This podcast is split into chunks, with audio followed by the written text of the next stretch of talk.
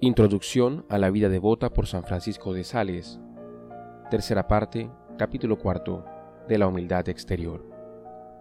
Pide prestado, dijo Eliseo a una pobre viuda, y toma muchas jarras vacías y llénalas de aceite. Para recibir la gracia de Dios en nuestros corazones, es menester tener los vacíos de nuestra propia gloria.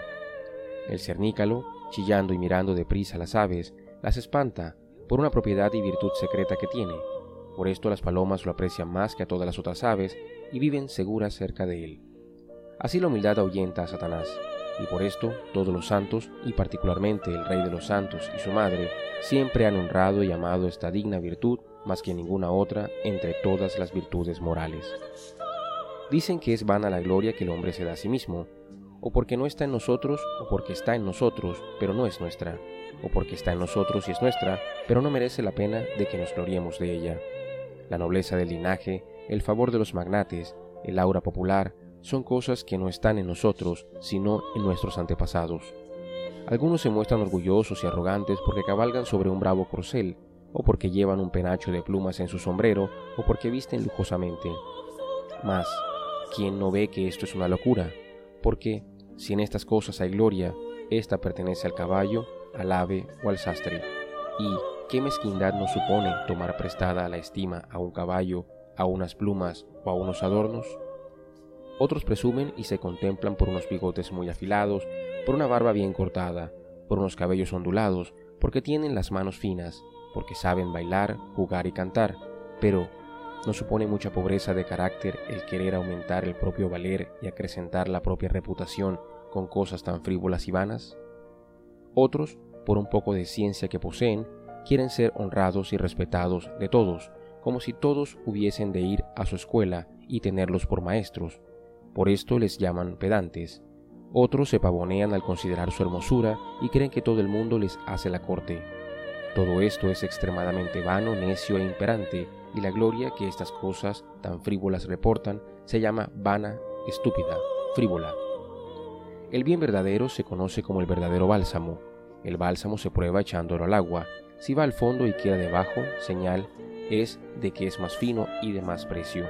Así, para conocer si un hombre es de verdad prudente, sabio, generoso, noble, se ha de ver si estas virtudes tienden a la humildad, a la modestia y a la sumisión, porque entonces son verdaderos bienes. Pero si sobrenadan y quieren aparecer, serán bienes tanto menos verdaderos cuanto más aparentes. Las perlas que se forman o se crían en medio de los vientos y del ruido de los truenos solo tienen la corteza de perlas y están vacías de substancia. Así también las virtudes y las buenas cualidades de los hombres forjados y alimentadas en el orgullo, en la soberbia y en la vanidad no tienen sino una apariencia de bien y carecen de substancia, de meollo y de solidez. Los honores, las categorías y las dignidades son como el azafrán, que se hace mejor y más abundante cuanto es más pisoteado. Cuando el hombre se contempla pierde el honor de la belleza, la hermosura para ser graciosa ha de ser descuidada, la ciencia nos deshonra cuando nos hincha y cuando degenera en pedantería. Si somos exigentes en lo que se refiere a las categorías, a las procedencias, a los títulos, además de exponer nuestras cualidades al examen, a la discusión y a la contradicción, las envilecemos y las hacemos despreciables, porque el honor, que es una gran cosa cuando es recibido como un don, degenera cuando es exigido, buscado o mendigado. Cuando el pavo real se hincha para verse y levanta sus hermosas plumas, se eriza y muestra por todas partes lo que tiene de poco honroso. Las flores, que plantadas en tierra son bellas, se marchitan si son manoseadas. Y así, como aquellos que huelen la mandrágora de lejos y como de paso perciben mucha suavidad, pero si la huelen de cerca y durante mucho rato, se adormecen y enferman. Así los honores comunican un dulce consuelo al que los huele a distancia y a la ligera, sin entretenerse ni pararse en ello. Pero los que se aficionan y recrean en ellos son en gran manera dignos de censura y vituperio. El deseo y el amor de la virtud comienza a hacernos virtuosos, pero el deseo y el amor de los honores comienza a hacernos despreciables y vituperables. Los espíritus nobles no se entretienen en estas pequeñeces de lugares, de honores, de reverencias, tienen otras cosas en que ocuparse. Esto es propio de espíritus frívolos. El que puede tener perlas no se carga de conchas, y los que aspiran a la virtud no se desviven por los honores.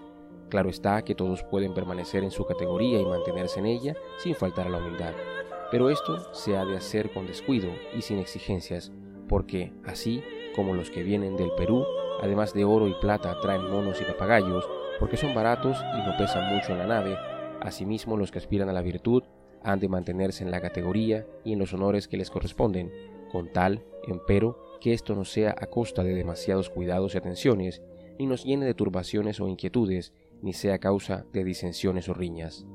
No hablo de aquellos cuya dignidad es pública, ni de ciertas circunstancias particulares de las que pueden seguirse notables consecuencias, porque en esto es menester que cada uno conserve lo que le pertenece, pero con una prudencia y discreción que esté hermanada con la caridad y la cortesía.